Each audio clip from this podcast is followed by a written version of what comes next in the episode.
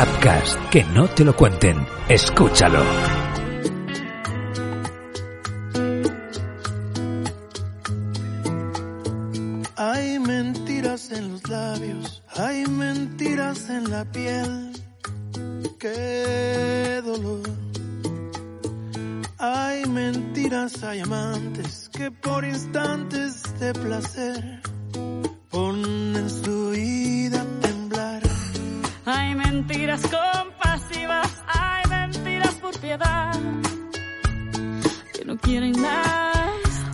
Tal? Bienvenidos a este octavo episodio de Lilith, el espacio en el que hablamos y debatimos acerca de diferentes eh, temas relacionados con el presente, las emociones, la mujer, por cierto, qué bonita es esta canción que hemos puesto. Bueno, a mí me encanta.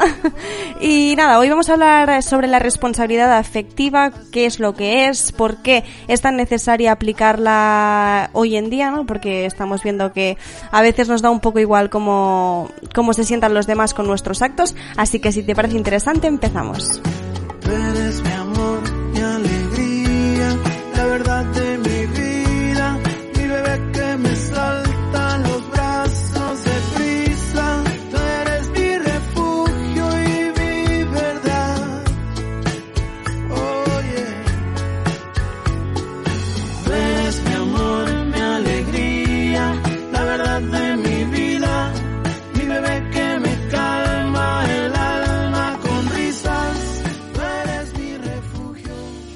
Venga, ahora sí, empezamos el capítulo 8. Ya sabéis que aquí en Lilith siempre invitamos a un profesional del tema para que toda la información que os llegue, pues eh, tengamos la garantía de que es una información real, veraz y que por lo tanto os puede servir. Y hoy saludamos a Cristina Aguilar, psicóloga, que nos va a ayudar en todo este tema de la responsabilidad afectiva. Cristina, ¿qué tal?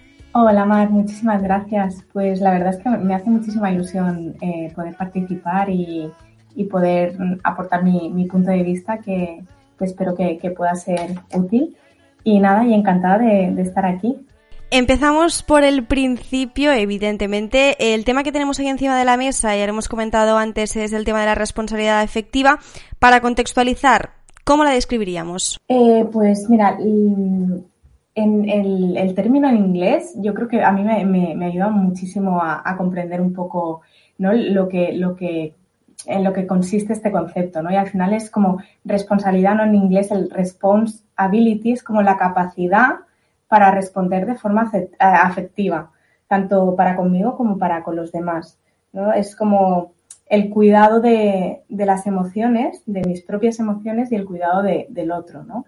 Entonces, te- teniendo en cuenta que, que existe como esa corresponsabilidad a la hora de relacionarnos, de vincularnos, es como ser consciente de que lo que yo digo o hago pues tiene un impacto en los demás. Claro, es una cosa ser sincero y la otra, o sincera, y la otra es abrirte en canal y exponer ex- exactamente cómo te encuentras, qué es lo que sientes en cada momento y todo lo que se te pasa por la cabeza sin pensar cómo eso le puede repercutir a otra persona. Pero hablando de nosotros mismos, dejando al margen la vertiente empática que tiene la responsabilidad afectiva, ¿cómo nos puede beneficiar a nosotros mismos ser responsables afectivamente? Eh, pues como comentabas tú al final, como partiendo de la base, ¿no? De que es eh, la, empatía lo que me, me ayuda, ¿no? Como a conectar con, con esta responsabilidad y con esta conciencia emocional, eh, la idea sería como que, que seamos conscientes de, de poder identificar, reconocer, validar, ¿no? E incluso llegar a expresar eh, mis emociones, mis necesidades, tener en cuenta las del otro, ¿no? Para ir haciendo esos reajustes y, y para poder como compartirme y vincularme de, forma respetuosa, ¿no? Y como decías tú, que no todo vale, o sea, ya no es tanto eh, lo que digo, lo que hago, sino el cómo lo digo y cómo lo hago, porque de, esa forma está, está impactando también en la otra persona. Entonces, de ahí no que se hable también mucho con el tema de la asertividad, ¿no? Tiene que ver con esto, el, el saber poner límites de forma res, respetuosa a los demás, a mí misma, establecer acuerdos, respetarlos, ¿no? El, ser coherente y consecuente también con una misma, ¿no? Porque esta responsabilidad, como, como decía, tiene que ver conmigo y con el otro. O sea, no, no es solo con los demás, ¿no? El cómo yo me vinculo con el otro, sino el cómo yo me, me relaciono conmigo misma. Al final las relaciones no dejan de ser un reflejo de, de cómo yo me estoy relacionando conmigo misma. Entonces ahí tenemos como muchísima información que, no, que nos puede ayudar a, incluso a la hora de, de, conectar con el otro y de, establecer vínculos, incluso romperlos, ¿no? El, aprender a romper vínculos que no son sanos, que, que, me desgastan y no me están nutriendo, también, también es parte de esta responsabilidad afectiva, ¿no? De saber qué es lo que me conviene, qué es lo que quiero llegar como a un punto intermedio, ¿no? Claro, o sea que es muy interesante porque al final, eh, antes decíamos, ¿cómo nos puede beneficiar ser responsables eh, afectivamente con otros, mm. pero también en la manera en la que nosotros nos relacionamos con nosotros mismos, ¿no? Qué interesante. Exacto, sí, sí. Eh, hay un punto entre, ¿no? Es como encontrar el equilibrio entre lo que quiero, me gustaría, deseo, entre lo que tengo que y debería. El punto medio sería el quiero y elijo, de forma coherente, alineada con lo que pienso, con lo que siento, con lo que necesito y eso llevado a la práctica, llevarlo a la acción de forma consecuente, ¿no? Es, es como el mayor acto de, responsabilidad afectiva y de, amor propio al final, ¿no? El respetar mis propias emociones, validarlas y, y también el, eh, mis necesidades, ¿no? El, ser coherente con todo ello. Nuestro estado emocional, nuestra, mm, nuestro estado vital, ¿no? Lo que está pasando en nuestra vida también interfiere en la forma en la que nos relacionamos con las personas de nuestro alrededor. Es decir, si estamos viviendo un momento vital quizás un poco más complicado porque en nuestra vida se están dando escenarios mm, más dolorosos o más complicados de sobrellevar, esto puede interferir en que quizás pues eh, mi forma de relacionar eh, sea muchísimo menos empática, me dé más igual cómo te sientas porque yo estoy mal y por lo contrario estamos en un momento especial de nuestra vida, quizás somos más eh, cuidadosos con este tema. Sí, totalmente, porque al final, eh, digamos que el mundo emocional, el mundo interno que, yo cultivo es un poco como nuestra brújula interior, es como la ventana a través de la cual yo interpreto el mundo. Entonces es muy importante como herramienta, ¿no? El, autoconocimiento, precisamente porque es un poco el que me, el que me puede ayudar a, a, saber qué es lo que estoy necesitando aquí y ahora, cómo me lo puedo ofrecer, qué espero del otro, si el otro me lo, me lo puede aportar o no, e incluso mm, conmigo misma, ¿no? De qué manera yo me puedo ofrecer lo que estoy necesitando, porque quizá es lo que estoy buscando fuera y no, y no estoy empezando por mí. Entonces es un poco, cuando yo, por ejemplo, con las relaciones, ¿no? Los vínculos, cuando yo no me siento merecedora de algo porque no lo, no lo siento, no lo creo desde las entrañas, posiblemente no, no voy a estar abierta a encontrarlo fuera, ¿no? Y, y viceversa. Es como una interacción constante. Ahora que ya tenemos un poco la teoría sobre la mesa, vamos a la práctica. ¿Podrías ponernos, para que quien nos escuche le quede claro el tema, ¿podrías ponernos ejemplos de una persona que estaría actuando responsablemente a nivel emocional y otra que, por lo contrario, no es responsable afectivamente hablando? Hmm. Por ejemplo, eh, yo, yo siempre eh, me, me, hace mucha gracia el, tema de la, la, sinceridad, ¿no? Como para, bajo mi punto de vista, está como malinterpretada o sobrevalorada en cuanto a que eh, muchas veces nos abanderamos, ¿no? Detrás de esa sinceridad cuando en realidad es sincericidio, ¿no? Que es lo que tú decías, el bombardear constantemente el espacio del otro con hechos y con palabras que yo me creo como en posesión de la verdad sin tener en cuenta la verdad de la otra persona. Es como que yo mm, soy sincera y te digo todo lo que pienso sin filtros, sin importarme cómo eso a ti te está llegando y cómo eso a ti te, está, te puede estar influyendo o qué impacto ¿no? está teniendo sobre ti. Y esto yo creo que es como algo muy, muy cotidiano que, que, es muy fácil que cada uno de nosotros como que hagamos también ese ejercicio de reflexión, ¿no? Para ver cómo me estoy comunicando desde el, eh, o sea, con el otro desde mí y, poder pensar cómo eso le está llegando a la otra persona. Es como, vale, ser sincero está muy bien, pero eh, hasta qué punto y de qué manera no llevo, llevo esa sinceridad a la, relación, al vínculo. No, te iba a comentar, no, si querías algún otro ejemplo con, con el tema de las relaciones que me ha venido ahora a la mente, Sí, es que ahora precisamente yo te iba a comentar que yo el tema de la responsabilidad afectiva lo he descubierto de forma súper reciente un día leyendo un artículo y en ese artículo se presentaba la responsabilidad afectiva a través de la ruptura de una pareja, ¿no? Y en ello, en ese artículo se manifestaba que la parte que no era responsable efectivamente era aquella que no estaba respetando un poco el proceso de la otra parte y constantemente le iba bombardeando o ya no bombardeando, porque seguramente lo hacía con buena intención, pero que le exponía cada dos por tres en qué proceso se encontraba él o ella. Entonces eso lo mostraban como una irresponsabilidad afectiva porque seguramente la otra parte también lo está pasando mal, ¿no? Y entonces en, este artículo pues te, intentaban mostrar eh, cómo se representaba en este caso la, la, responsabilidad afectiva en una ruptura de pareja. Sí, sí, de hecho con las relaciones eh, eh, sexoafectivas no es como que el ejemplo más claro porque ahí cada uno, pues, eh, sobre todo cuando se trata de eso, de, relaciones que mm, asimétricas o rupturas, ¿no? Puntos de inflexión, como tú comentabas, ahí se hace como muy evidente, ¿no? El que cada uno sepa gestionar su propio mundo interior y su propia necesidad en ese momento, porque ya no es responsabilidad del otro. En el caso de la ruptura, ¿no? Es como eh, ahí cada uno mm, debe hacerse cargo de, ese mundo emocional y obviamente lo puedo compartir, pero siempre teniendo en cuenta en qué momento está el otro y si yo estoy respetando su necesidad también, porque si no hay, no estoy siendo responsable, ¿no? Efectivamente hablando, un poco lo, lo que lo que tú decías, incluso en relaciones que son asimétricas, ¿no? Pues que son las que se conocen como relaciones tóxicas, ¿no? entre comillas. Em, aquí se da, ¿no? el, hecho de que son a lo mejor mm, casos de, decir, vale, yo es que le he sido muy clara, eh, le he dicho que no quiero nada serio, que no estoy buscando pareja y él pues ha aceptado ¿no?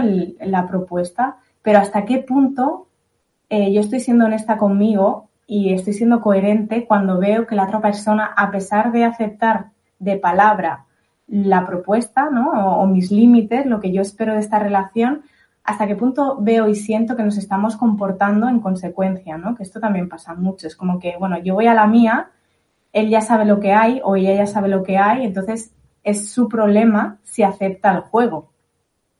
Pero hasta qué punto estamos responsables de otra persona, ¿no? Tengo la sensación, no sé si esto ya es una cosa mía, pero que em, en la sociedad está adoptando un poco una dinámica en la que no quiero decir que nos dé igual cómo se sienta el otro, pero que ni lo pensamos. Porque, por ejemplo, a mí esto me ha pasado, ¿eh?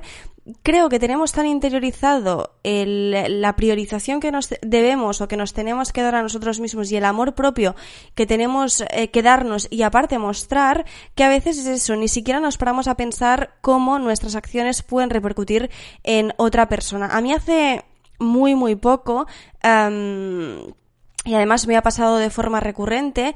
Eh, yo he actuado y, he hecho y he deshecho conforme a mis creencias o, lo que yo necesito en cada momento y, en mi interior cada forma eh, o cada manera de, de, expresarme o de actuar tenía su significado y tenía su sentido. Y luego me han venido y me han dicho, ostras, que me has hecho muchísimo daño comportando esta, de, comportándote de esta manera tan fría, tan distante o, o simplemente mmm, expresando que esta es tu opinión y esto es lo que hay, ¿no? Y entonces, claro, a mí cuando escucho este tipo de comentarios se me, o sea, me paraliza y digo, es que a mí no, o sea, ni me he parado a pensar cómo esto a ti te podía repercutir o cómo te estaba repercutiendo, repercutiendo perdón. Entonces, me gustaría ver si esto eh, tú también lo estás viendo, ¿no? De que nos, no nos paramos a pensar tanto en cómo la otra persona eh, va a recibir todo aquello que para nosotros pues tiene un cierto sentido hacerlo de esta manera o decirlo de esta manera. Mm.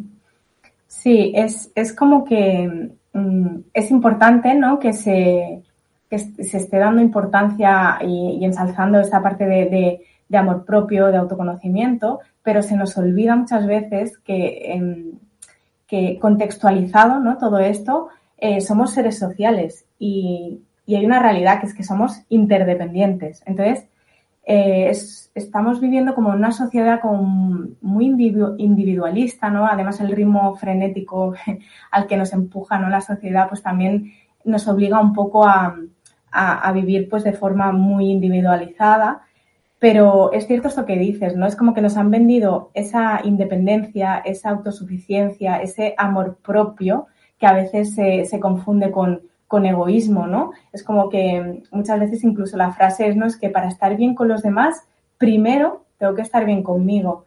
Y ahí, si yo lo, lo interpreto desde ahí, es como que estoy viendo al otro como una posible amenaza, ¿no? Como un posible peligro del cual me tengo que proteger. Entonces, antes de que me hagan daño, muchas veces hago daño yo o me voy simplemente, ¿no? Que es un poco también lo que pasa o, estamos viendo con el, el, ghosting, ¿no? Cuando no sabemos cómo gestionar ciertas, ciertas situaciones, es como, bueno, como a mí me han dicho que tengo que pensar en mí, que tengo que tener amor propio, que tengo que ser autosuficiente, desde esa exigencia yo no, no sé gestionar la, el vínculo, la relación, ¿no? Esa responsabilidad afectiva de la que, de la que hablamos. Entonces es un poco recuperar eh, la idea, ¿no? De que efectivamente somos seres sociales interdependientes, que es como el punto medio entre la dependencia emocional y la independencia, ¿no? La falta de compromiso y cultivar un poco, pues, recuperar como esa conciencia colectiva, ¿no? El sentimiento de pertenencia, que,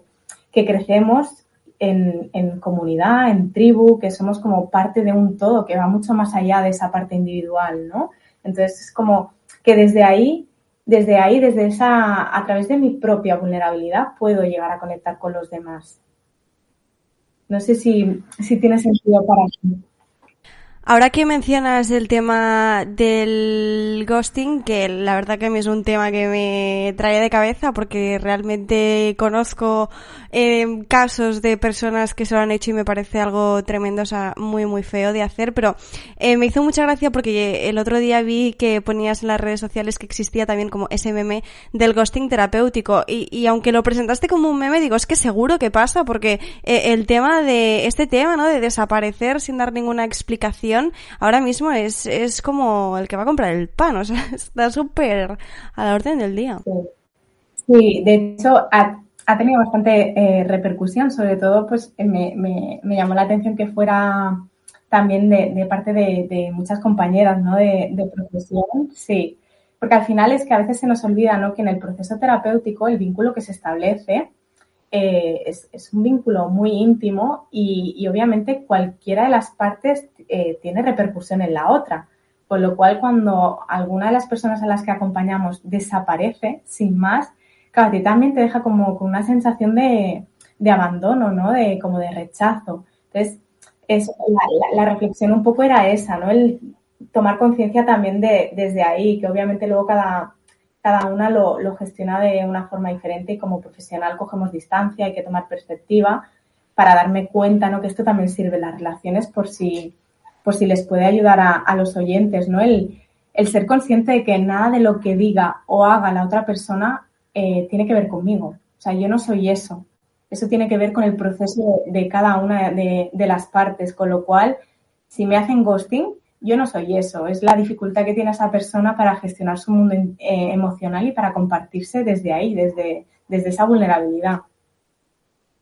Sí, a ver, yo creo eh, que para llegar también a esta, esta conclusión, eh, que es totalmente real, al menos como, como yo lo veo, yo creo que tienes que hacerlo en un momento de serenidad total porque cuando te lo hacen o te lo pueden eh, haber hecho, ¿no? Yo creo que te centra, la persona que lo recibe, yo creo que se centra más en analizar minuciosamente qué es lo que ha hecho mal, eh, empieza a hacer un repaso exhaustivo de las veces que se han visto, qué es lo que le ha dicho, cómo se ha comportado, para intentar, ¿no? Eh, aunque sea a través de errores suyos, encontrar una respuesta a aquello que está pasando. Y, y realmente, yo creo que solo se puede llegar a esta conclusión que tú eh, comentabas, que seguramente es, es lo más real eh, cuando ya uno pues ha aceptado que esta persona se ha comportado de esta manera y a partir de aquí pues puede ver más allá, ¿no? Y puede realmente navegar en el interior de esa persona y ver pues qué es lo que le ha llevado a comportarse de esta forma. Sí, totalmente. Además, es muy interesante lo que, lo que, lo que acabas de comentar porque al final el mundo emocional, bueno, eh, es súper complejo, ¿no? Pero sí que es verdad que hay una parte de, de, esta culpa, ¿no? Que no deja de ser mi mente, que de alguna manera intenta seguir eh, encontrando la forma de, como de revertir la situación, no deja de ser como esa necesidad de control para intentar desde mí cambiar lo que está ocurriendo fuera. Y esto también a veces nos, nos ayuda como sea, mm, quiero que, que, lo que tiene que quedar claro y me gustaría que quedara claro es que yo, yo debo poder validar todas las emociones. Es decir, que, que el hecho de que luego el proceso de, de relativizar o de coger distancia, perspectiva, lo haga en calma, ¿no? Como tú decías, eso no quita que previamente, en el momento en que yo me siento dolida, eh, rechazada, decepcionada, yo por supuesto tengo que dar espacio a todo lo que ocurra en el cuerpo, a nivel emocional, a nivel de sensaciones, y tengo que poder hacerme atender todo eso que está pasando. Luego ya, ¿no? Desde la calma, como tú decías, ya, ya, ya haremos ese ejercicio de, de, de relativizar o de coger perspectiva.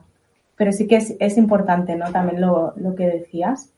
O sea que sí, sí, totalmente, estoy, estoy de acuerdo. Para ir eh, terminando, ¿cómo podemos llegar a tener conciencia del impacto que puede generar en los demás nuestras acciones? Un poco a modo de resumen, ¿no? De porque es importante, ¿no? Eh, empezar a ser eh, responsables efectivamente, ya no solo también con, con, los demás, sino con nosotros mismos, que esto me ha parecido súper interesante cuando lo has comentado. Así a modo para um, ya cerrarlo todo, cerrar el círculo y que les quede claro. Mm. Yo quizá eh, tendría en cuenta que, no, sobre todo recogería la idea esta de que somos seres sociales eh, interdependientes y que al final nos dolemos, sanamos, nos reconocemos y crecemos en vínculo, en relación con el otro. Es decir, el cambio sí que lo puedo ejercer desde mí, pero lo veo y lo reconozco a través del otro. Entonces, esto también me ayuda un poco quizá a hacer como un, un, ejercicio, ¿no? También de esa corresponsabilidad de decir, vale, cuando, cuando soy yo quizá la que me he equivocado, me estoy equivocando, me doy el permiso para reparar. Cuando quizá nuestras necesidades están desalineadas, pues puedo dialogar, puedo reajustar para ver si hay un punto intermedio en el que podamos encontrar como esa solución y, esa evolución también de, del vínculo, ¿no? Y luego, pues si, si yo veo que, que realmente eh, esas necesidades están totalmente desalineadas y que no hay entendimiento, eh, pues quizá lo que, lo que sea mejor para mí sea romper ese vínculo de la forma pues más, más respetuosa, más asertiva posible para conmigo y, y, con el otro, ¿no? Un poco lo que, lo que comentabas tú. Y no sé, Mar, si, si podría ayudar la idea de, a mí me gusta mucho también reflexionar eh, acerca de, el egoísmo, ¿no? Esto que tú comentabas, el egoísmo y el amor propio, ¿no? Como esa, es una sutil diferencia. Eh, bajo sí. mi punto de vista, el egoísmo sería como eh, anteponer mis necesidades, o sea, perdón, anteponer mis deseos a las necesidades del otro, en cuanto a egoísmo. Y luego el, el amor propio sería anteponer mis necesidades a, las, a los deseos del otro. Claro. Sí, es como una, claro, una claro, cuestión quizá de, de prioridad, ¿no? De, de, desde ahí quizá ser honesta conmigo y decir, bueno, ¿en qué punto estoy? Y hasta qué punto estoy dispuesta, ¿no? Por el compromiso que me une a esta persona, pues a hacer esos reajustes. Sí, sí.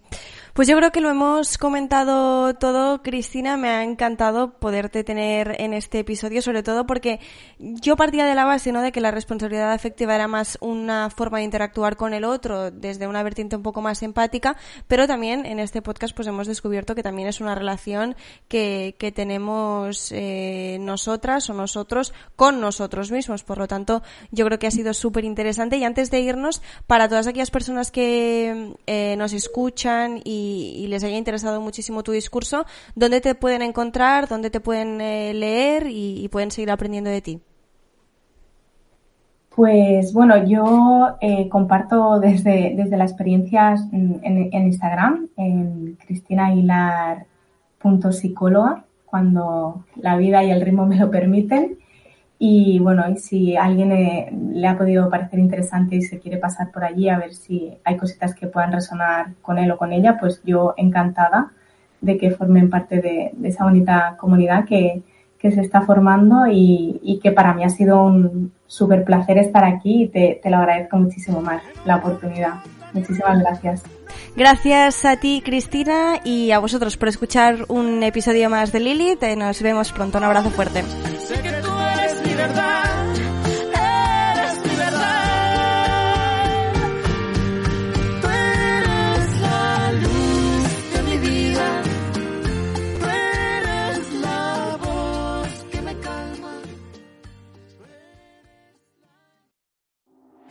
Pon la palabra Apcas en el buscador de tu plataforma de podcasting y conoce todas nuestras producciones. Apcas, que no te lo cuenten, escúchalo.